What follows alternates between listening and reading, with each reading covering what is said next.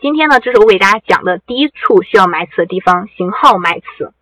型号用于埋词呢，这个关键词必须是标题中出现过的词，因为这样呢才能和产品更加的相关。主要目的呢，就是为了给我们的标题增加相关性、匹配度，从而提升我们标题的权重。那如果你的产品排名能够靠前很多的话，就会给你的产品增加搜索曝光的机会。这里呢，为大家总结出来了三个不能填写的词。第一个呢，就是没有搜索人气的词，这种词都没有人去搜索，那你埋词也是没有意义的。那我们可以通过后台生意参谋这个搜索分析这里去查看一下，你想要埋这个关键词，它的人气是什么样的。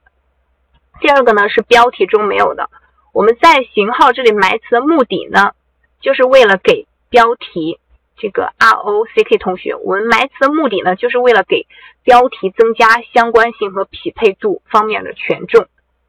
那如果你使用的这个词，使用的这个词标题里面都没有关键词，怎么去增加权重呢？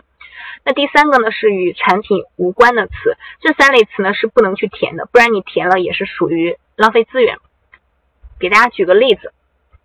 左边呢是这个型号埋词设置的一个正确的案例，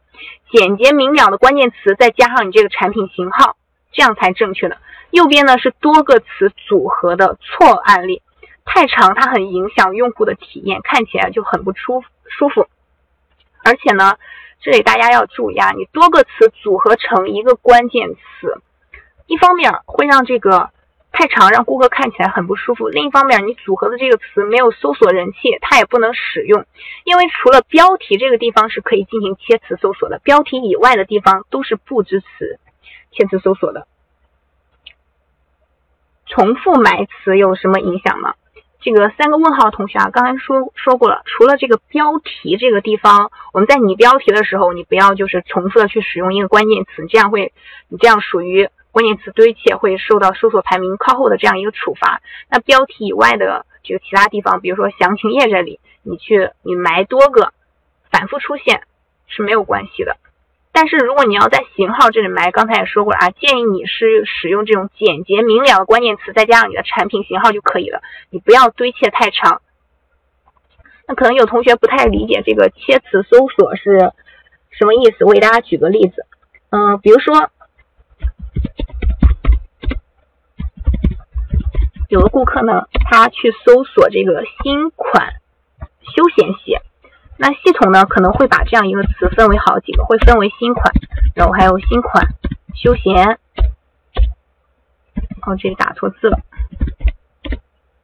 然后还可能会有这个休闲，然后还有鞋等等等等，我不全不全部都举出来了啊，它可能会把这个词，就是系统呢，它会这个会把这样一个词会切分成切分成好几个词。那上面切分出来这些词呢，它就是，它就是